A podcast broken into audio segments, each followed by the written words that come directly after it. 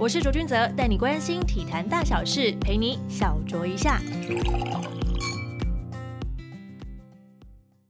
欢迎收听小酌一下，我是卓卓。今天非常开心呢，能邀请到斜杠青年潘伟杰来到本节目。他是一名身障棒球选手，多年前呢创立了身障棒垒球协会，也连续三届带着球队呢出国征战哦，身障棒球世界大赛拿下季军。他也在九年前创办了出口杯多元族群棒球赛，而且每一年的赛事都在扩大举行。同时哦，他还是一位非常有才华的纪录片导演，致力于用镜头呢让大家看到。棒球更多的面貌，今天呢，就让我们来聊聊潘伟杰遇上棒球之后的一些精彩人生，以及未来还有哪些持续推动多元族群棒球的一些规划。欢迎伟杰！嗨，主持人好，各位听众朋友们，大家好。其实出口杯这几年我也有帮忙宣传呢，伟杰哥，我都有帮你们穿那个 T 恤，然后告诉大家说，哎，我们出口杯要开始比赛喽。那因为帮忙对帮忙推广的，就还有我们的博君神拜。哎，博君神拜，大家大家都要靠大家的帮忙，才能够让更多人知道。因为我们真的就是哇，听到这个赛事，然后他举办的初衷啊等等，我们都觉得每个人可以多出一份力量，就是一份力量，不管用什么样的方式。那这边也想问一下，伟杰，你一开始接触到棒球的契机是什么呢？因为每个人在接触棒球都会有一份特殊的情感，有些是跟家人，有些是看以前的赛事等等的，或者是什么样的契机让你？爱上他，什么样的契机哦？应该这样讲，因为我自己本身也是身障朋友嘛。那我大概是在两岁的时候，因为一场高烧，然后那个时候就突然跟我妈说：“哎，我拿不起我拽的玩具车这样子。”那大家就很紧张嘛，因为就等于我左手完全不能动了嘛。然后带我去各大家医院看，然后看看看，结果都不知道是什么样的问题。那直到一家医院说可能是神经上面出了问题，你就回去等。那等它会动就会动，不会动不会动。那听起来很荒谬嘛，对不对？对啊。结果好险它动了。对，万幸它动了。万幸。可是也因为这样，所以造成我左手的肌肉萎缩，然后在拿东西跟体重或一些角度上面会有一些不方便，这样子。对。那。因为这个社会从其实从小就教导我们要跟大家是一样的嘛，但是我就发现自己一直都跟人家是不一样啊。不论是在跑步，我的左手摆动就是没有人家厉害，所以我以前在那个大队接力的时候啊，我就会跟老师说我肚子痛，我没办法去跑这样子。对，然后然后或者是你在台便当或吃吃饭好了，吃饭那个时候我就觉得我左手拿东西起来吃很不舒服嘛，那我就把我头低下去吃。大人们就会跟我讲说：“你不能这样吃饭，这样吃饭跟乞丐有什么两样？”我就觉得哇，那我又太严重了吧？对，然后我又不好意思说：“哎，是我左手不方便。”因为那个时候大家都，我们全家都还不想承认我有这个病。对，那也都一直没有申请身上手册这样子。对，那直到后来我也觉得，哎，就是有一开始朋友会跟我说大小手这件事情啊，然后就觉得哇。我觉得晴天霹雳，就觉得是哦，我跟大家是不一样的，所以那一阵子回去回家都会把房门关上，然后我爸妈找我就会跟他讲说，为什么你们要把我生成这个样子？那我一点都不想要跟别人不一样。那这件事情直到了二零一零年，那个时候是王建民辉煌的那个年代，那时候我就读五专嘛，五专同学们就大家一起在看王建民啊，那朋友就说，哎，你要不要跟我们去打棒球看看？然后呃，我就说好啊，那我们就去玩玩看。那没想到玩到这个运动的时候，哎，我发现开始发现可以跟一般人一样去做 catch ball 啊，去做打击啊，然后觉得哇，我好像可以跟大家做一样的事情。那真正爱上他，其实是在就是那也是在同一年，那个时候我父亲，因为我父亲也爱打棒球，他组了一个球队，那他就问我说，哎，他我最近认识到一个深藏棒球队的教练，你要不要去加入看看这样子？我那时候听得很犹豫。我不知道大家，大家有应该也很多人跟我一样听了犹豫，因为那到那个时候我都还没有拿身上手册，所以那个时候就很犹豫，说如果我加入了，我不是告诉人我是身上朋友吗？就很像帮自己贴了这个标签，是不是？对对对对对。然后后来应该大家都有看过《X 战警》嘛，或者是大娱乐家，就是那那边有一群一样的朋友，然后跟你就是热爱同样一件事情，你会很想看看他们到底是什么球队。然后我还记得第一天去的时候，我就骑着摩托车，然后。到旁边，嗯，这边的人都蛮正常的啊，怎么怎么怎么跟那个我爸说的地方怎么完全不一样？想象的不太一样。对，但后来我就打赢了教练，那教练说不是啦，那个是一般人的场地啦，你要到哪边哪边那边才是我们深藏棒球在练习。然后一一绕过去哦，我去一看，哇，真的有人用一只手传接球，然后有人把轮椅放着，然后坐在地上，然后有人就是呃可能脚有萎缩，然后就一拐一拐的这样接球这样子。我就觉得哇，那个时候我觉得我热爱的事情跟他们是在同个水平上面活着这样子，然后就说好，我看到我就毅然决然的说，我一定要加入，然后就跟着他们去打世界赛，然后就整个人就投入了进去这样子。我人生第一次开始拥有了梦想这件事情了，就是我第一次开始去打世界赛。那我一去世界赛的时候，也也是我人生第一次自己出国，然后那时候一去看。哇，那个那个球场是那个，我还记得是欧力士的那个棒球场，欧力士职棒球员专用的棒球场，就是铃木一朗以前在用的那种。我就哇，这个场地，然后那些选手，然后都可以这样子走出来，然后有一个平台可以给他们打球。那一次也我也得到了那个大会的打击奖，这样子。对，那后来那一次回来之后，我就觉得哇，这件事情一定要常态性去发展，让更多人可以拥有梦想。我觉得那个是一件很棒的事情，所以我们开始才开始做那么多的事情，这样子。哦，因为喜欢上棒球这件事情，跟你要努力的让更多人去认识它、去推广它，我觉得不是一件非常容易的事。因为有些人，比方说像棒球选手好了，他们可能会很专注的把自己就是本分给做好，可是他不会想到说，我想要让更多人喜欢上这个运动。嗯，因为喜欢跟热爱其实还是不太一样的。嗯，那。你为什么会想说要去致力于推广这件事情呢？就是除了你自己因为棒球然后拓展了眼界之外，还有没有什么让你觉得你一定要做这件事情的一个使命感？我觉得那个是说，第一个我们开始组球队嘛，那开始组球队之后，你会慢慢的，其实我觉得这是在这十几年当中慢慢会发现一些问题了，对。那你从一开始，其实那一个阵子我回来之后，其实我就像你刚刚讲的，我也想要继续打好棒球，所以那时候我甚至还去拜师学艺，然后那时候后来我改读夜间部嘛，每天下午就去跟校队练球，然后练完球之后晚上再去读书，然后半夜做功课，这样子每天的每天的循环循环是这样子。对，那那个时候其实自己有梦，那后来也因为我那时候读视传系，然后我就开始说，哎。那不然我们来拍拍我们的纪录片好了，然后说不定是一件很有趣的事情。那不拍还好，我一拍发现，哇，这些人的故事跟我一样，就我一直以为都只是我自己也有梦想而已。但发现，在拍的时候，这些人的故事，他们可能因为身上棒球这件事情，他可能能够面对自己的缺陷，那他可能拥有了自己的梦想，那他也可能让自己跟父亲有更多的连结，然后让他人生有不同的回忆，这样子。对，那我觉得这件事情应该要好好的推展出去嘛，嗯，所以我们才开始去做了一些不一样的改变，然后就就说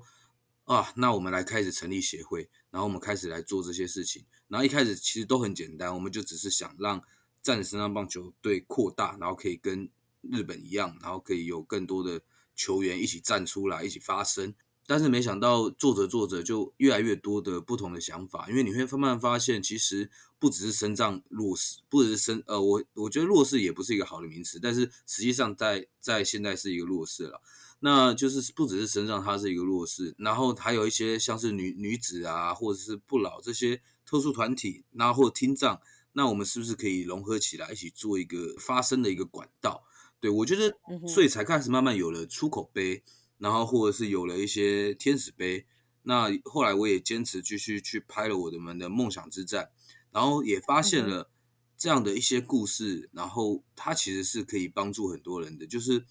比如说那时候有做一个放映演讲嘛，那那现场我在讲完之后啊，那个有有个女孩子就一直哭哦，她就说她原本她想自杀，但是她没想到她看到这些故事之后，她可以好好的面对自己这样子。那也有发生过，就是他们那些，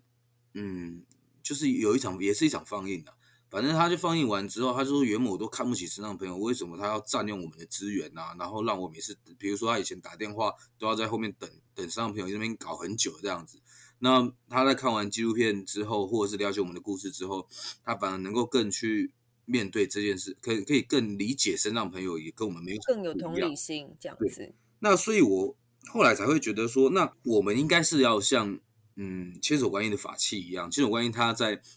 有一个信念，他也可以，他就是普世众生嘛，但是他也要透过很多的一些法器。那对我来讲，我的法器不管是办比赛也好，然后或者拍纪录片也好，然后或者是做现在也做一些 podcast 节目也好，那我觉得这些东西它是可以让这整个环境去推动。那我觉得更能够让像我这种，嗯，从小从小就哎不知道自己可以去打棒球这件事情，它可以一直去发生，让大家都是从小就可以去做这些这样的一件事情，我觉得那个是很重要的啦。嗯哼，因为你创立的就是深障棒垒球这协会嘛，目前协会底下总共有几支球队呢？哦，你是说底下哦？底下就是战神队了。对，战神队，战神队。如果是属于我们协会的，是战神队，可以希望以后可以很多队，就 像现在有很多就是直男队伍一样，就是蓬勃的发展一样。那队员大部分都是因为什么样的原因加入呢？已经当有一些朋友想要加入，可是跟你一开始可能也会有一些却步的情况之下，你会怎么样去跟他们说明？嗯，我觉得有加入原因很多种。那其实最大的原因都是因为宣传，因为宣传的时候，我们他大家就看到这件事情嘛，那他们就会像以前有一个视障朋友，因因为我拍了出口纪录片，他就看到的时候说，喂，怎么有台湾有这样的一支球队？然后他说他以前都因为看不见嘛，呃看不太到，他以前就戴着安全帽在跟人家丢球，因为他怕自己接不好会打到脸受伤这样子，那发现哦有这样的球队，他就跑来加入了，对。那其实后来也有一些人从北中南都有，都是比如说我们就开始会有一些活动嘛，比如说去参加中华职棒的活动，然后去做一些曝光的活动，那他们就会哦原来有这样的球队，他们就会主动跟我们联系，我们也就开始去经营了粉丝团呐，然后开始去做一些嗯宣推啊，然后去做招募。我们以前还跑到那个什么深藏的那个职能中心啊，就是他们不是会有那种讲座嘛，对，我们就印了一堆名片。然后就 去那个讲座那边，然后等大家下下课去宣传，对对对，就在那个发名片说，哎，有没有人要打身上棒球？有没有人打身上棒球？这样子一个一个发，对，但后来发现那好像没什么用，效果不好就是了，效果不好，效果不好，大家会觉得你们在干嘛？那你现在在推动了这么多年之后啊，就台湾那参与身障棒球的人数大概有多少人呢？呃，台湾参应该说战神队大概有五十位。那五十位，那在我们后来有推了盲人棒球，对盲人棒球，现在我们也帮他们办联赛，然后也帮他们办杯赛，对。那盲人棒球大概台湾有四队嘛，四队二一队大概三十个左右，你就乘以大概一百二十位，对。哇，对，其实规模蛮庞大的耶。就是慢慢它有发展起来，那我们也会跟听障做一些合作，听障其实在全台湾也算蛮。呃，以垒球来讲，他们有六队。如果你也是以三十三十个球员一队的话，他们也有一百八十个一选手这样子。对，嗯哼哼，对。那像这样子的身障棒球赛，因为我们知道说有不一样的规则，有没有哪个部分是我们自己如果在看比赛的时候可以一目了然去了解它的呢？其实，因为我们分很多类型，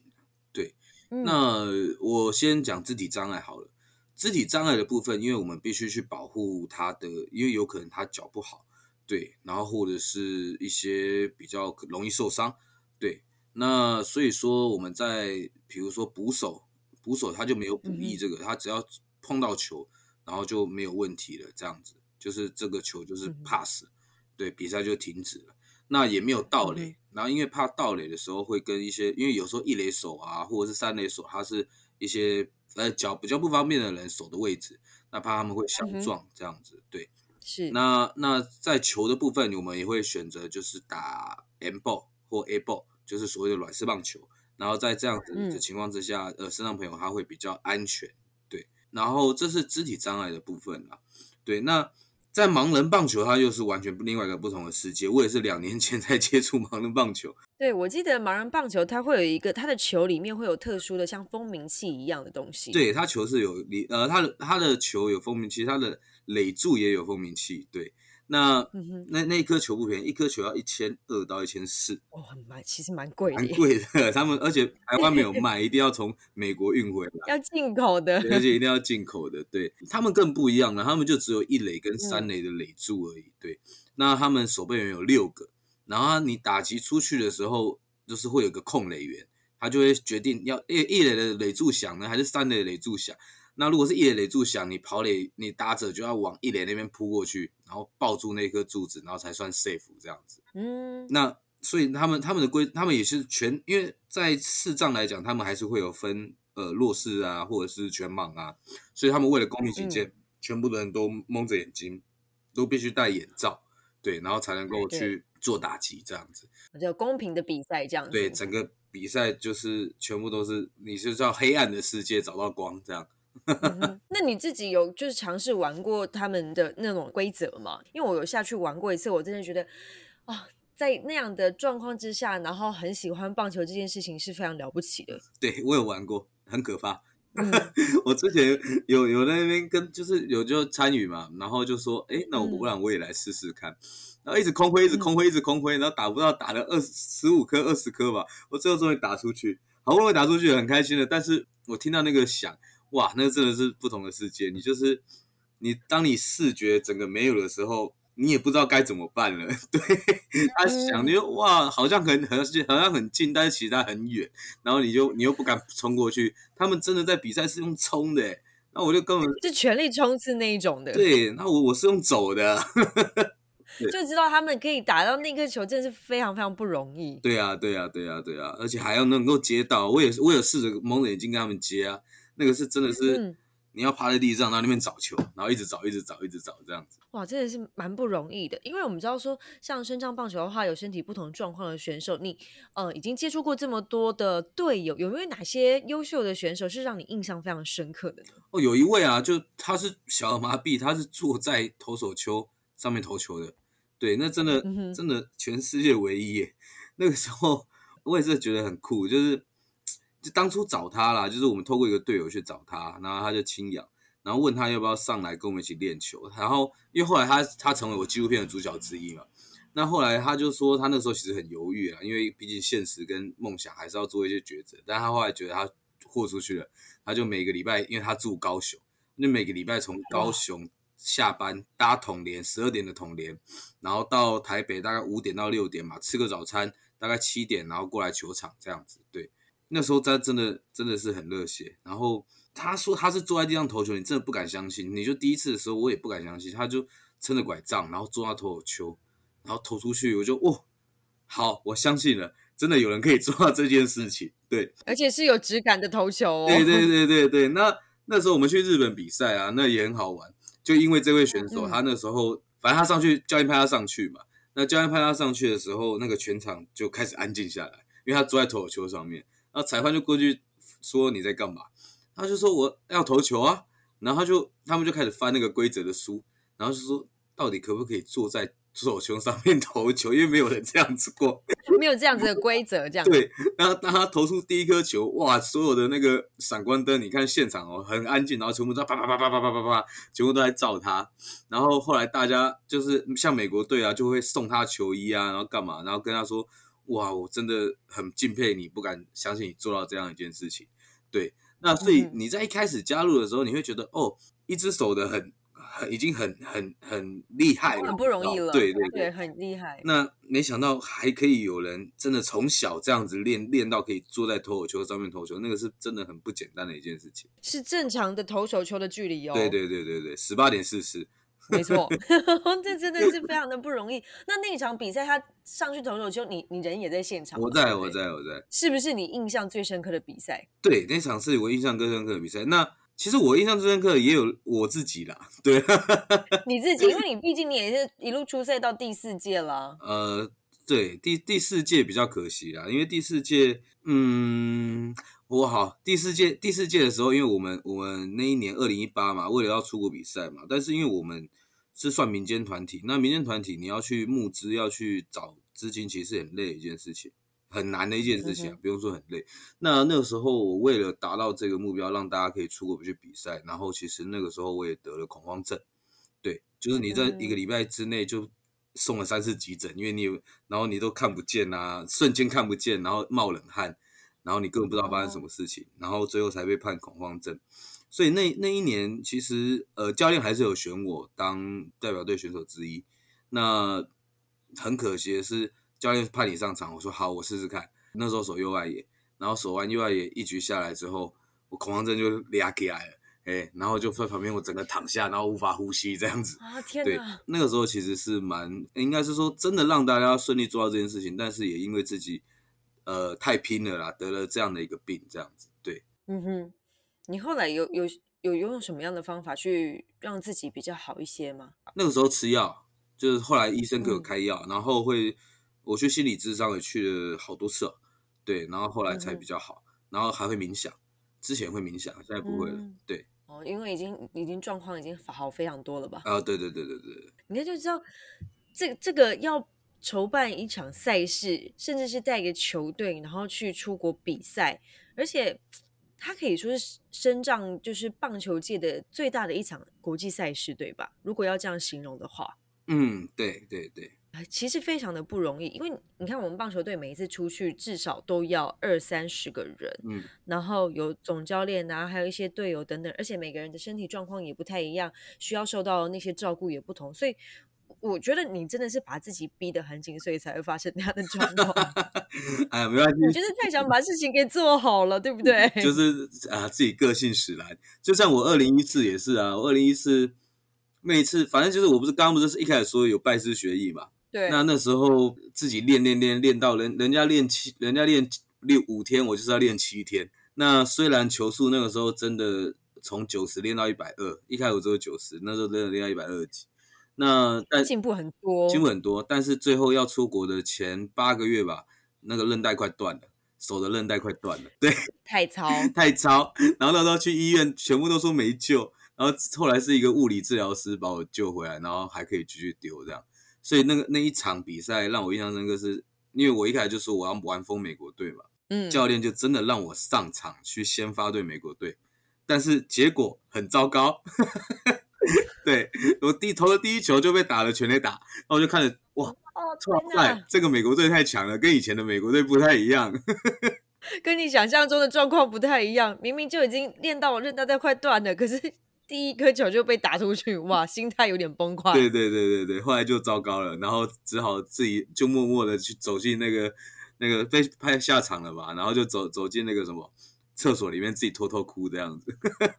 我觉得哦，没办法，我准备了这么久，结果没想到第一个球就被打出去，太难过了。对啊，因为参加过的赛事也多了，尤其是国际赛事，你自己在看其他国家他们的身上棒球，他们发展是什么样子？有没有让你比较印象深刻的部分？我我拿日本举例好，日本在肢体障碍这一这一块，其实他们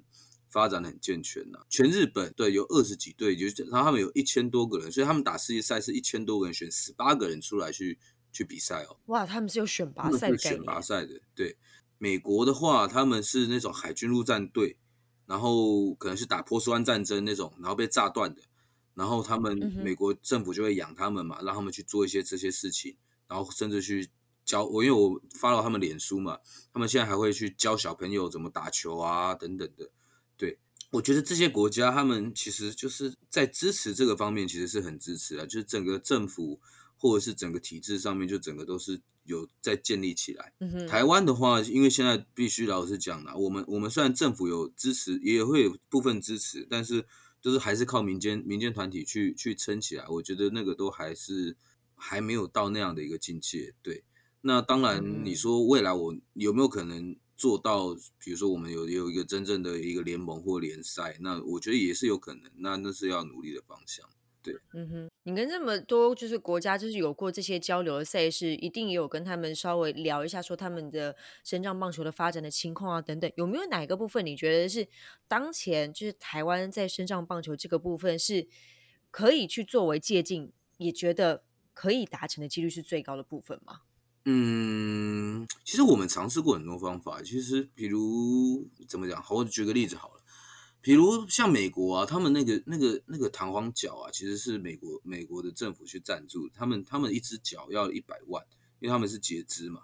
对，嗯那他们那个脚钻上去之后，其实跑得非常的快哦，然后还可以原地，我看就可以应该可以原地旋转跳舞了吧。然后我们后来在台湾去努力这件事情，但是其实也是没有没有单位有办法去支撑我们。有一位选手，他也是有这样的一个状况，这样子。对，嗯那我我我觉得我后来用的方式，就是后来找到一个比较 OK 的方式，就是一直我一直会觉得说，在台湾，如果我们是以民间团体来支撑的话，其实是要靠大家的力量去做这件事情。所以说，像是二零一八，我们就会比如说有支持我们的人，那我们就把你们名字放上国旗，然后代表台湾一起出国。对，那像是我们每年一些支持的单位，那我们就是每一个赛每一个主办的赛事就会放上你们的 logo，然后一起去支撑这样的一个活动，这样子。对，所以我觉得我只能够多办活动，多办一些。比赛，然后多参加这种世界赛，或者是未来变得联盟，我们才有办法去让这个东西去往往下支撑啊。对，那以日本来讲，毕竟他们，我觉得现实来讲，他们人口数也到了，对，然后他们也在无障碍设施上面，他们的公车我去看很夸张，他们公车是会直接底盘，就是整个往下。以以前台湾还没有嘛，我在二零一零年，二零一零年去的时候就有了。那个时候，他们那个时候就无障碍设施就已经很超越我们很多了。我觉得，所以我觉得在在在这些方面，他们可能还是做的比较完善的。毕竟，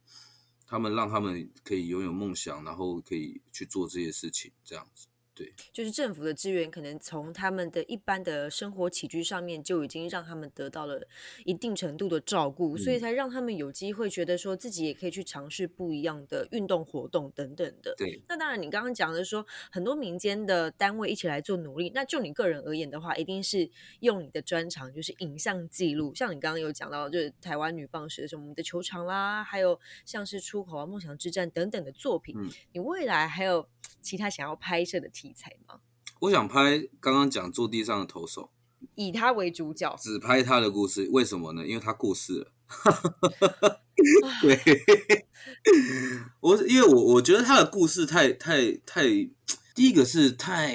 没有人可以做到这件事情。那第二个是，我觉得他的故事一定可以帮助很多人。对，所以说我现在正在筹备，就是虽然都还在填调跟写企划的阶段。对，但是我一直很想在，因为刚好现在在读台大研究所，对对，那就是想要把这部片当毕业作品，然后去把它完成这样子。对，那希望这样的一支片子，它是可以有给更多人能量，我觉得那是最重要的一件事情。嗯哼，因为我们知道说纪录片它最难的过程就是你必须要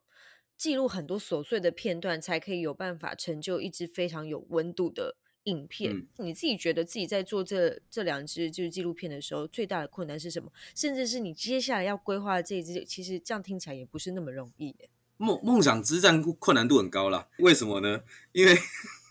因为自己傻傻的做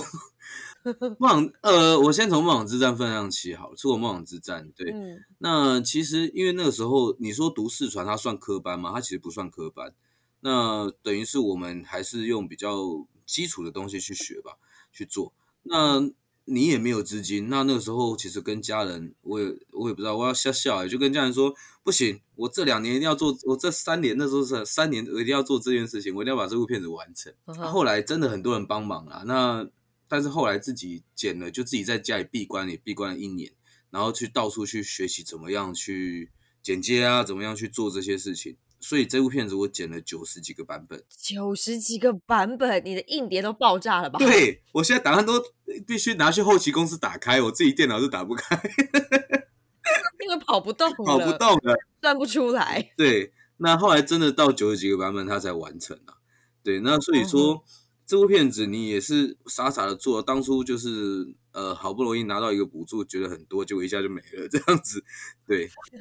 然后所以后来就什么 还不知道怎么规划它，啊，真的完全不知道，对，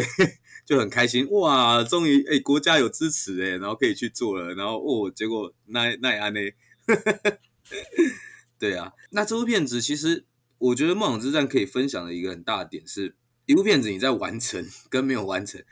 没有完成是一回事，就是你在制作端是一回事。那你完成之后又是另外一个世界，就是你怎么样去宣传，怎么样去行销，对，那时候也是一个很大的挑战。就是哇，我片子完成了，你也没做过，我也没做过，我怎么给大家看到？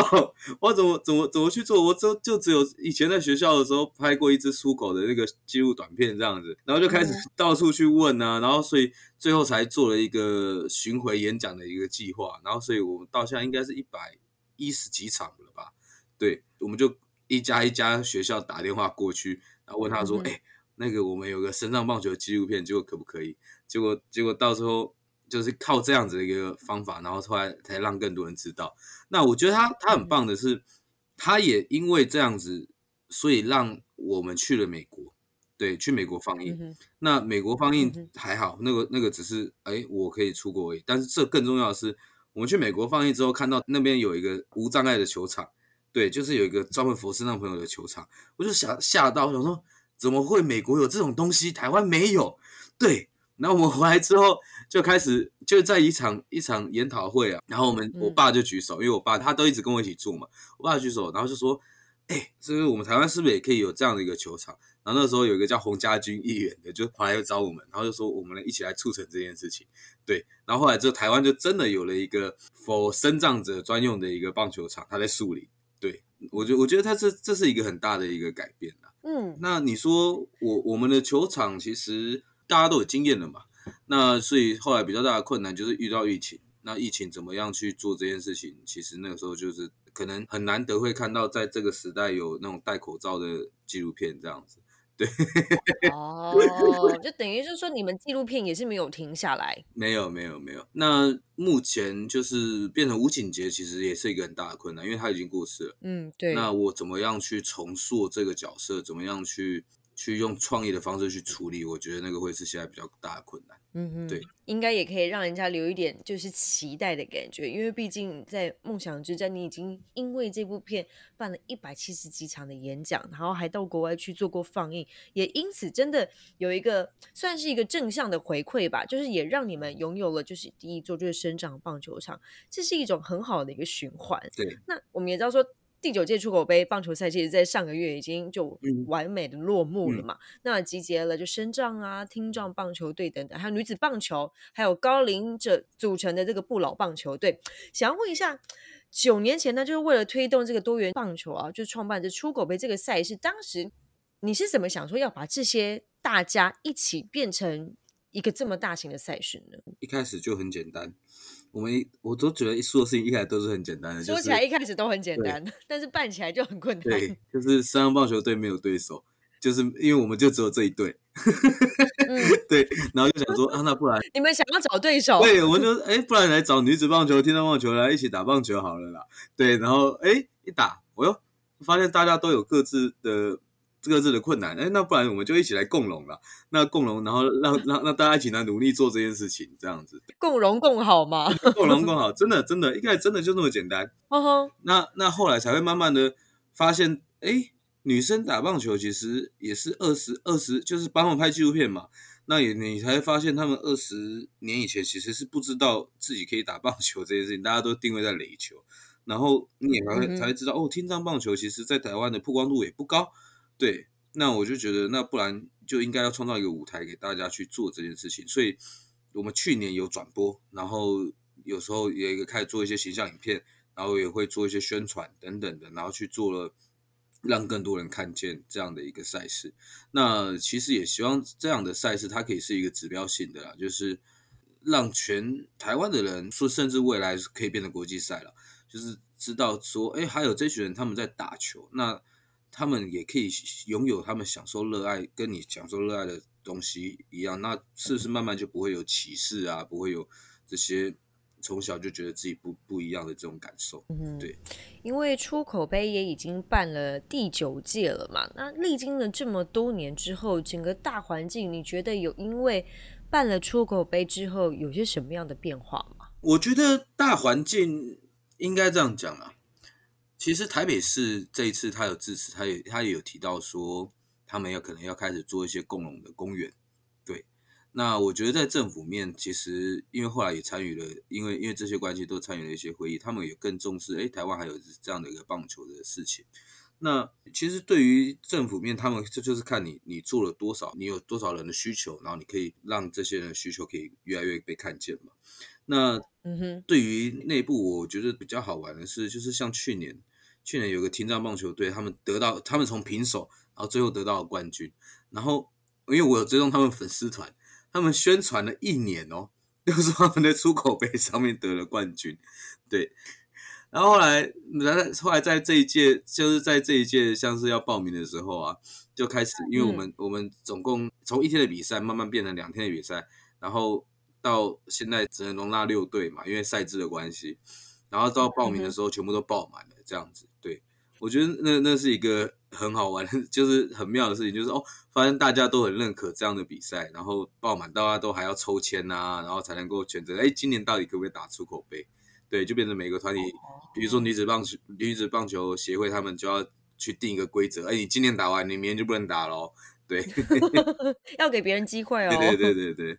那对于就是出口杯这个越来越大规模的这个赛事啊，你未来它还有其他的什么样的规划吗？我我觉得其实我很希望它是一个，第一个是我希望它变成一个常态性的联联盟或联赛啦。它是一个可以多元共荣的一个赛事，因为其实在全台湾好像也都大家都是只是叫做遗嘱的比赛。对，那嗯这些人，我觉得他如果在这个平台里面，你可以知道哦，你是不老的，你可以去不老那一队。你是生长，你是生长那一队，你是哪边有呃不方便，或者是哪边，或者是你是女生，你可以去女子那一队。我觉得倒是可以去做这样的一个常态性的发展。那我觉得要能见度更高的话，其实就是办国际赛了。对，据我所知啦，就是全世界还没有人做过这种共荣的一个赛事，因为毕竟那个规则其实我每次都很苦恼，那个规则很麻烦。因为不老有不老的规则，然后生长有生长的规则，听障有听障的规则，对。那所以说，其实我倒觉得它说不定是可以变一个全国性的一个赛事，这样，呃，全世界啦，应该说世界的，全世界，对对，国际性的赛事可以在台湾举办。对对对对对，我倒觉得那个应该会是一个很好玩的、很好玩的事情。嗯，我也觉得这是一个非常好玩的事情呢。我们今天非常开心，邀请到我们出口杯多元族群棒球赛的创办人来到我们的节目。其实我也蛮希望未来的每一年的出口杯能够被越来越多人看见之外，也希望伟杰你的愿望可以实现。因为我觉得可以在台湾办一个国际级的多元族群的棒球赛事，也代表了我们就是在这个棒球赛事上面有了更。高一层的一种升华吧，不是只有维持在说哦，我们现在就只有甲乙级的或者是直棒的赛事，而是有让更多不一样族群，然后也喜欢棒球的人被看见，然后也被喜欢。嗯嗯嗯嗯，这是很不容易的一件事情。我们努力。今天非常开心，邀请伟杰来到我们的节目上，谢谢你，谢谢主持人，谢谢。小酌一下，我们下次见喽。